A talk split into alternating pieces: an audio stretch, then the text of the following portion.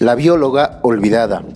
Rosalind Franklin descubrió en la década de los 50 la estructura de doble hélice del ADN, que en la actualidad es vital para la comprensión de la vida, aunque los biólogos James Watson y Francis Crick fueron quienes recibieron el Premio Nobel de Fisiología y Medicina por este estudio. Rosalind Elsie Franklin nació el 25 de julio de 1920 en Londres, Inglaterra Graduada en química en la Universidad de Cambridge en 1941, fue asistente de investigación en la Asociación de Investigación de Utilización del Carbón Británico. En 1945 se anotó en el Laboratorio de Servicios en París, donde trabajó con el cristalógrafo Jacques Merritt, de quien aprendió la difracción de rayos X.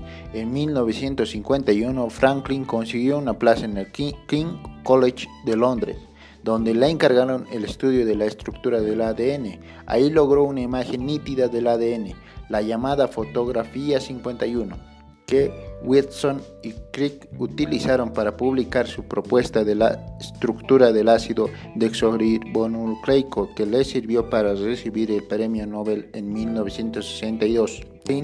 Falleció en 1958 en Londres a causa de bronconeumonía carcinomatosis secundaria y cáncer de ovario, debido tal vez al uso de rayos X con poca protección para su cuerpo.